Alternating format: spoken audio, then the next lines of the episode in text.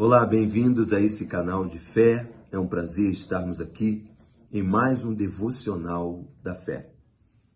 E hoje eu quero falar sobre a estratégia de Satanás.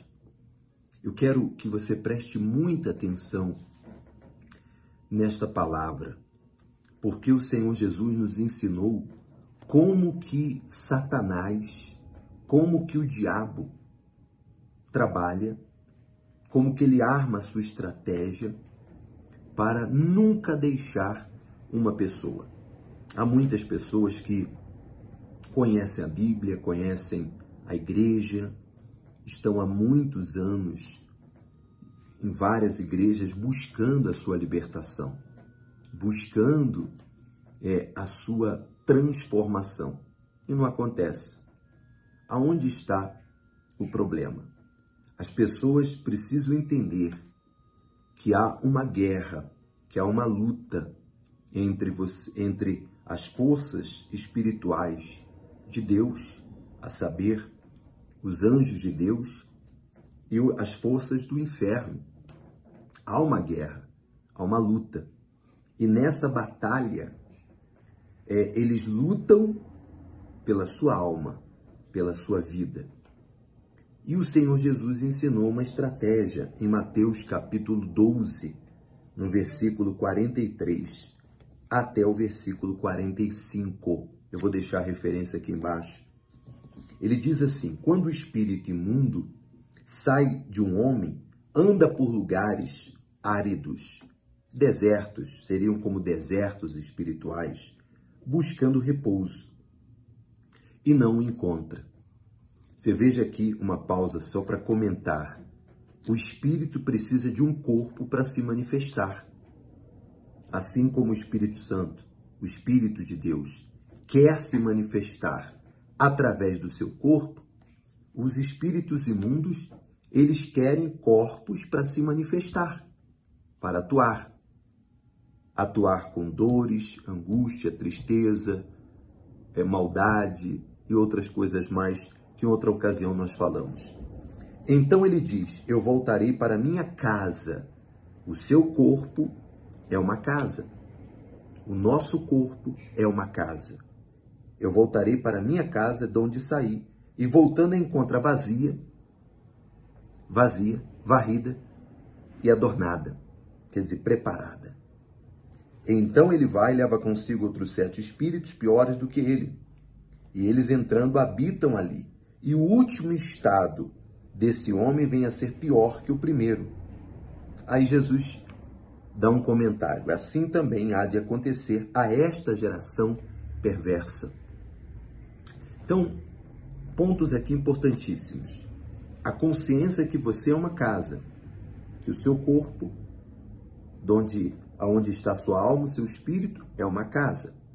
E nessa casa precisa habitar e sempre estará habitando um espírito, seja ele bom ou mal. Por isso que às vezes você tem sintomas que você não entende por quê. Porque existem espíritos que estão atormentando a sua mente, atormentando o seu coração, a sua alma, estão atormentando o seu ser. Agora, ele diz: quando o espírito sai, ele vai para lugares áridos. Então, quando você recebe uma oração de libertação, ou você determina a libertação, ou ordena que esse espírito saia, quando você vai à igreja e faz uma corrente de libertação, esse espírito sai, mas ele vai tentar voltar. E se ele volta, ele traz sete espíritos piores do que ele. Sete espíritos está aqui consigo, escrito. Palavras de Jesus, não são minhas palavras. Palavras do Senhor Jesus. E ele encontra a casa como? Vazia, varrida, está limpa e adornada. E o estado daquela pessoa vai ser pior. E com isso a pessoa vai desanimando, desanimando, vai crescendo a incredulidade e a pessoa acaba desistindo. E ela se torna refém desses espíritos malignos. Qual o segredo para quebrar essa estratégia? Primeiro ponto, você precisa se libertar. Como que acontece a libertação? Quando você não aceita mais fazer a vontade do mal. Quando você não aceita mais estar em desobediência à palavra de Deus. Quando você vai à igreja e você determina a sua libertação pela palavra de Deus. Você determina a sua libertação. Enquanto você entrega a sua vida para o Senhor Jesus, de corpo, alma e espírito, os espíritos não têm mais domínio sobre a sua vida.